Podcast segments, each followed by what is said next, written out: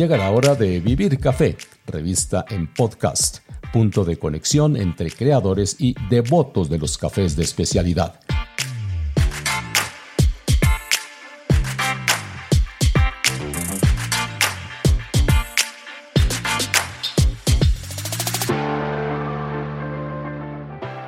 Les habla Hugo Sabogal y bienvenidos a la emisión número 47 de nuestro canal de audio.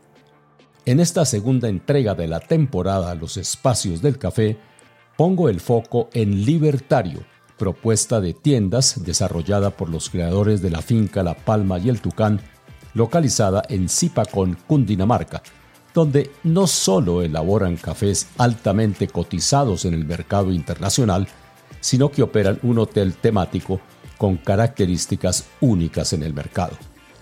Libertario forma parte de un plan de crecimiento que incluye tiendas de la marca en Colombia y en otros países de la región.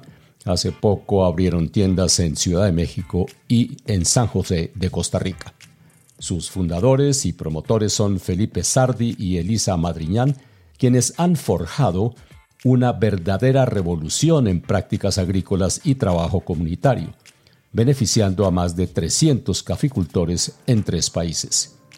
Felipe y Elisa replican su visión de agricultura regenerativa en Del Agua, proyecto ubicado en la Sierra Nevada de Santa Marta, donde el solo hecho de reemplazar el proceso de café lavado por el de café natural les ha permitido a 40 familias productoras ahorrar 5 millones de litros de agua. Otro emprendimiento similar es Creativa Coffee District, localizado en Chiriquí, Panamá, y apoyado por 68 cultivadores. Igualmente, el radio de acción de Libertario se ha extendido a otras regiones colombianas, promoviendo la adopción de programas encaminados a proteger el medio ambiente, programas en los que participan caficultores que le proveen café a las tiendas de Libertario. En esta conversación me acompañan Felipe y Elisa, a quienes empecé por preguntarles por el origen de Libertario y por su concepto rector. Bueno, muchas gracias Hugo, por supuesto. Mm, Libertario nace en el 2015 eh, como una iniciativa que pretendía ofrecerle a los colombianos los cafés especiales que se producían en Colombia y que lamentablemente se nos escapaban a través de la exportación a, pues, a múltiples países. Y dijimos, no, eh, tenemos que ofrecer un espacio donde los colombianos podamos eh, tener, disfrutar una experiencia alrededor de los mejores cafés de Colombia. Y ese fue el objetivo inicial. En el 2015, una pequeña tienda en la zona en Bogotá. Y poco a poco el modelo fue trascendiendo a unos espacios un poco más, más grandes, unos formatos donde caben 80, eh, a veces 90 personas eh, donde pueden haber cuatro o cinco baristas a la vez con, diferentes experiencias eh, bajo la barra de filtrados, baristas de expreso, etcétera. Y hoy se ha convertido pues en un modelo que nos encantaría seguir creciendo. Libertario, curiosamente, siempre me parecía a mí una marca muy bogotana. ¿No piensan expandirse a otras eh, ciudades, otros territorios? Bueno, ahí, ahí te tenemos una sorpresa. la nueva tienda Bogotá está en la 85 con 13 y en Bogotá tenemos esa en la zona G, y en la calle 122 con carrera 18. Esas son las tres. En Cartagena tenemos una en Getsemaní. En México, en la Ciudad de, México, en el DF, acabamos de abrir la semana pasada una tienda espectacular en la, en la Roma, la Roma Norte. Y la próxima semana abrimos en Costa Rica, en San José de Costa Rica. En mi caso, eh, siempre he visto que Libertario se ha mantenido muy fiel a su concepto de ser una tienda de cafés, pero eventualmente uno encuentra algo más para comer. Quisiera preguntarles eh, ¿Qué otros eh, productos y qué otras experiencias tienen ustedes para los clientes que llegan a pasar un buen rato ahí? Claro.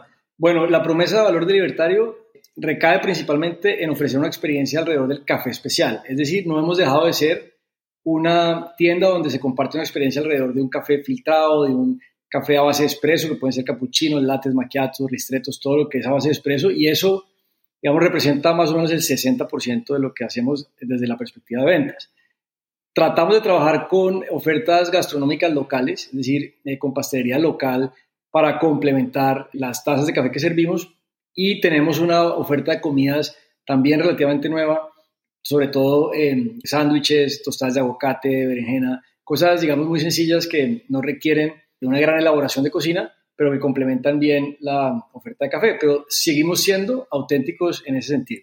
Sí, en, realidad el, menú hemos intentado que el, el, criterio sea que maride muy bien con cualquiera de las bebidas que tenemos de café, pero sí nos hemos mantenido muy estrictos en que el concepto es que somos un coffee shop, no somos un restaurante y por eso nuestros platos son sencillos, muy ricos y ahí digamos hay, hay una variedad. Ahorita lo último que agregamos fueron unos bowls que van muy bien digamos en, hora como de brunch o tal vez almuerzo cuando las personas están ahí eh, trabajando, que eso es una pues es una realidad hoy en día en, las, en las tiendas de cafés. Eh, tenemos mucho coworking, em, entonces necesitábamos resolver eso puntualmente como para ese segmento de personas que hubieran más opciones además de pastelería y de las cosas pues que naturalmente tiene uno con café, pero, pero creo que es de destacar que hemos mantenido el enfoque en que es una tienda de cafés especiales. Sí, eso es ah, algo evidente que salta a la vista cuando uno entra a cualquier tienda de libertario.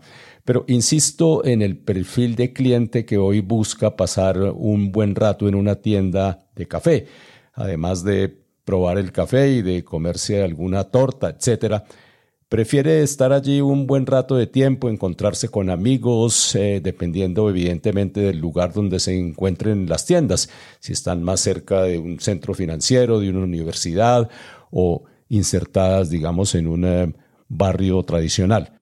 Pues nuestros espacios desde el principio fueron fundamentales para la apertura de la marca y todo lo que la marca quería comunicar. Eh, libertario lo que refleja es la libertad de elegir, para nosotros la libertad de elegir entre los mejores cafés y eso fue un poco lo que pasó al comienzo y fue el, concepto que era em, eh, la libertad de elegir entre los mejores cafés especiales de Colombia en Colombia. Ese fue nuestro primer eh, concepto, digamos, de comunicación que tuvimos los primeros años, que ahora ha ido migrando, pero eso acompañado de los espacios también lo que quería reflejar era que nuestro cliente era como un navegante urbano, como esas personas que están buscando un oasis en la ciudad para sentarse a, escribir una idea, a conectar con otra persona, a tener una conversación que sea una pausa realmente que valga la pena.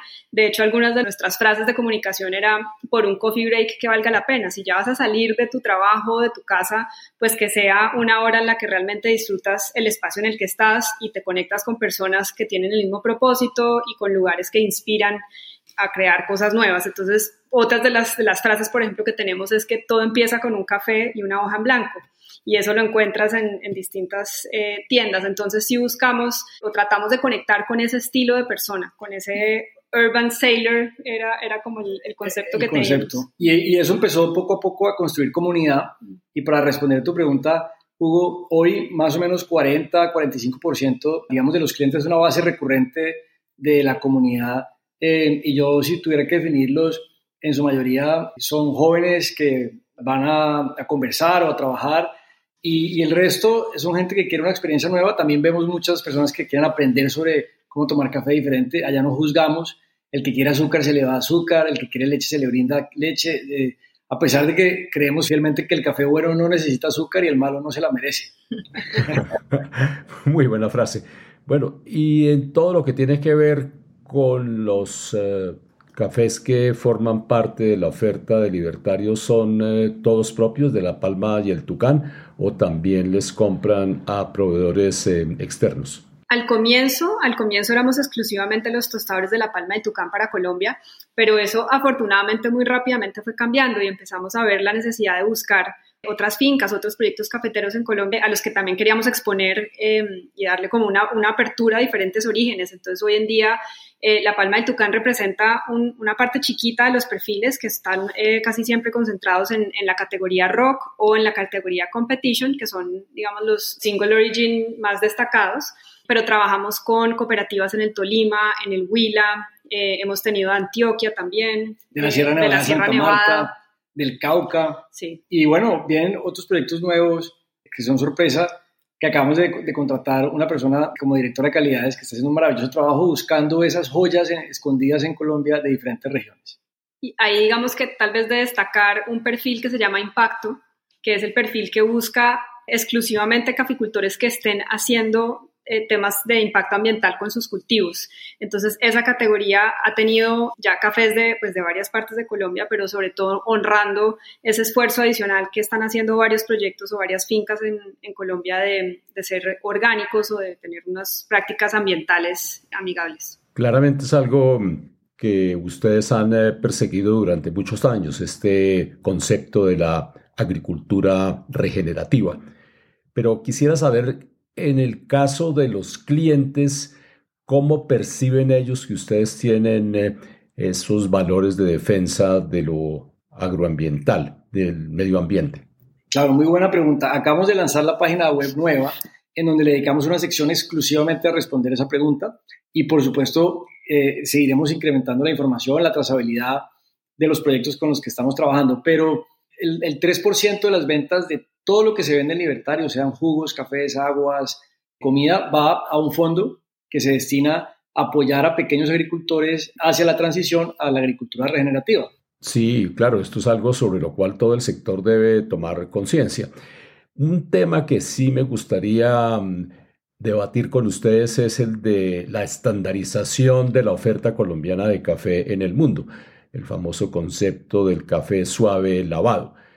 Yo personalmente creo que ahí Colombia tiene ya cada vez menos terreno para conquistar. ¿Hacia dónde entonces debe dirigirse el futuro de la caficultura colombiana en los próximos años, eh, décadas, etcétera? Eh, Colombia empieza a, ser pionero, digamos, en, este movimiento, a liderar desde los procesos la apertura hacia un mundo de cafés especiales nuevo que está marcando tendencia a nivel mundial. De acuerdo, lo de los eh, procesos es eh, toda una revolución en marcha.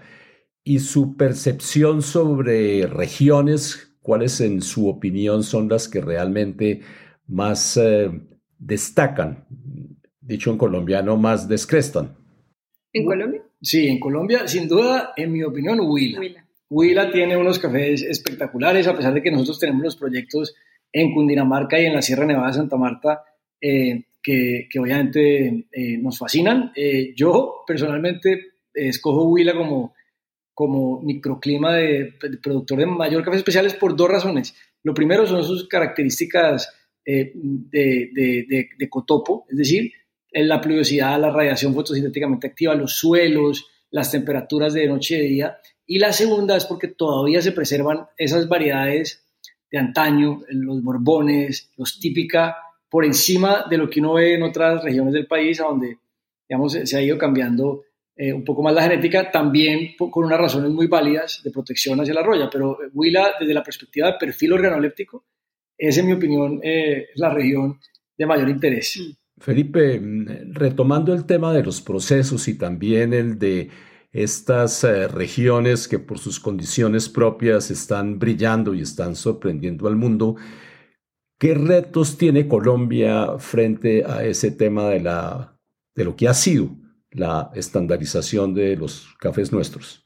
Claro, como te comentaba, Colombia tiene un reto enorme de descomoditizar un producto que eh, ha sido catalogado como una arábica suave por décadas eh, y que sí ha recibido ciertas primas sobre el mercado, pero no lo suficiente como vemos en países como Panamá, como Guatemala, como Costa Rica, que han descomoditizado muchísimo más los arábicas. Entonces, eh, como tercer o cuarto país de mayor producción a nivel mundial, con 14 millones de sacos, empezar a diferenciar algunos cafés a través de, de diferentes variables, como mencionaba el proceso, por ejemplo, pues es un reto, pero a la vez una oportunidad y, veo que hay una tendencia mundial que desde la demanda que, que está eh, solicitando ese tipo de perfiles innovadores que rompan contra este, el status quo de, los lavados tradicionales.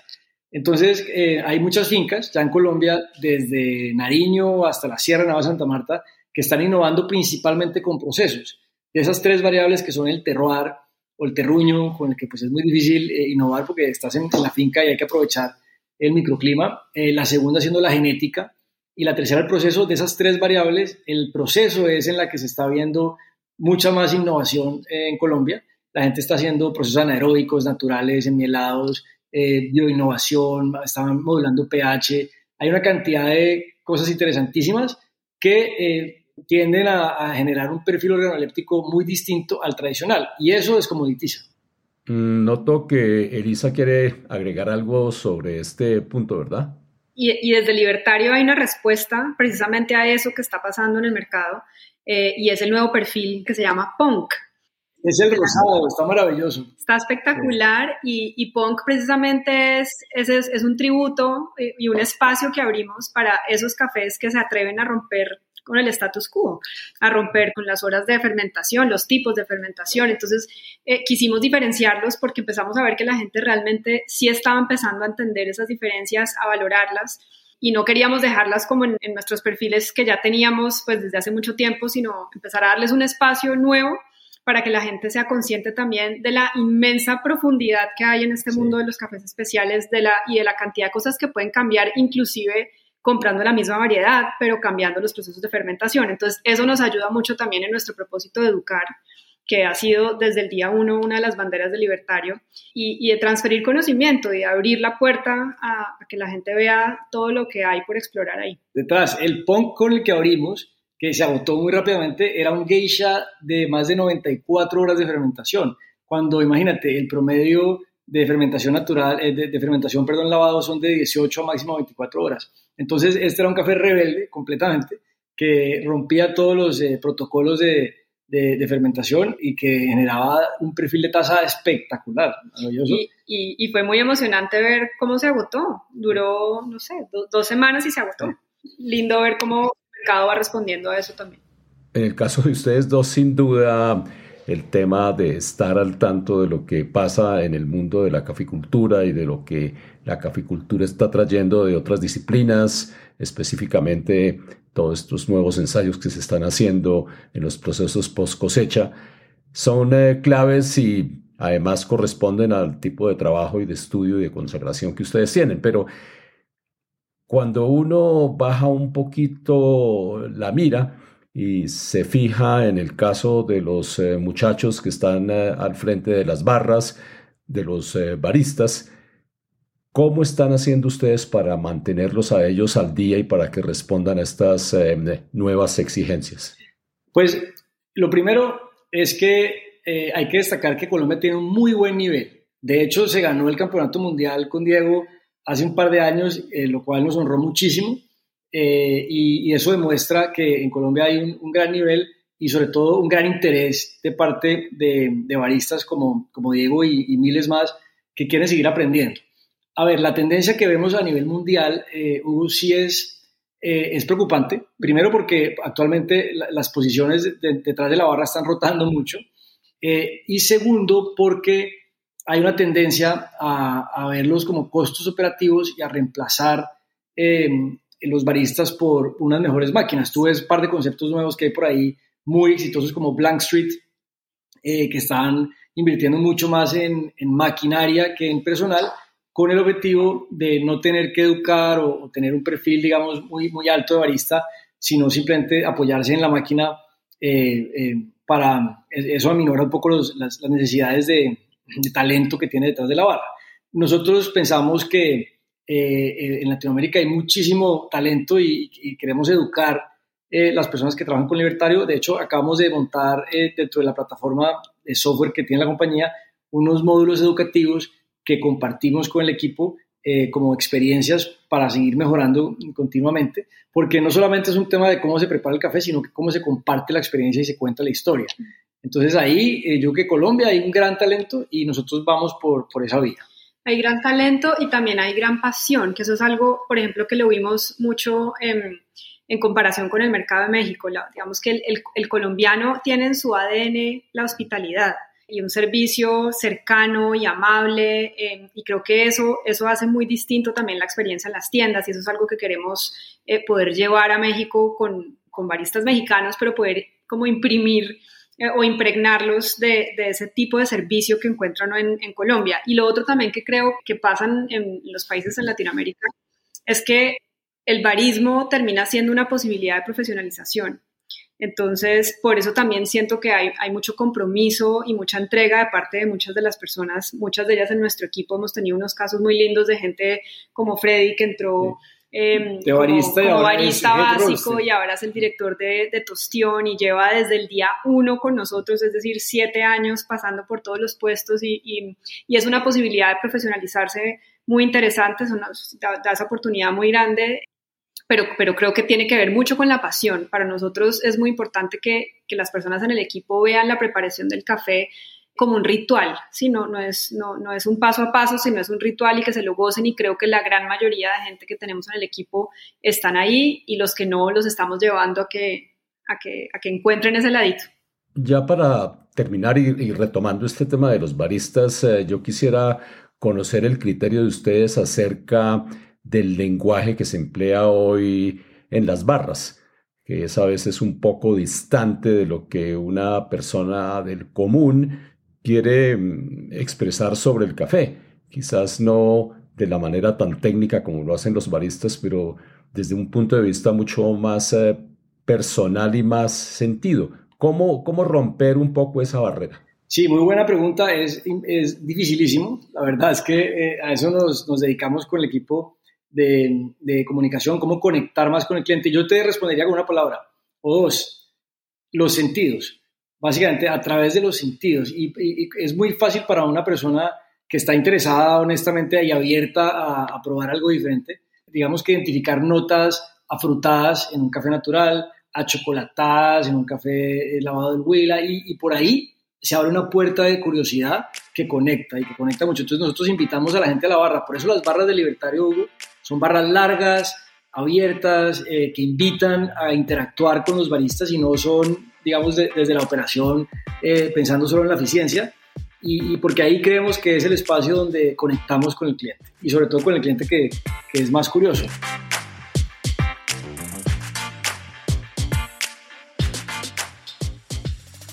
Libertario es eh, libertad, libertad de acción y libertad de emprendimiento, que es algo que han demostrado Felipe Sardi y Elisa Madriñán a lo largo de su desarrollo como emprendedores en el mundo de los cafés de especialidad.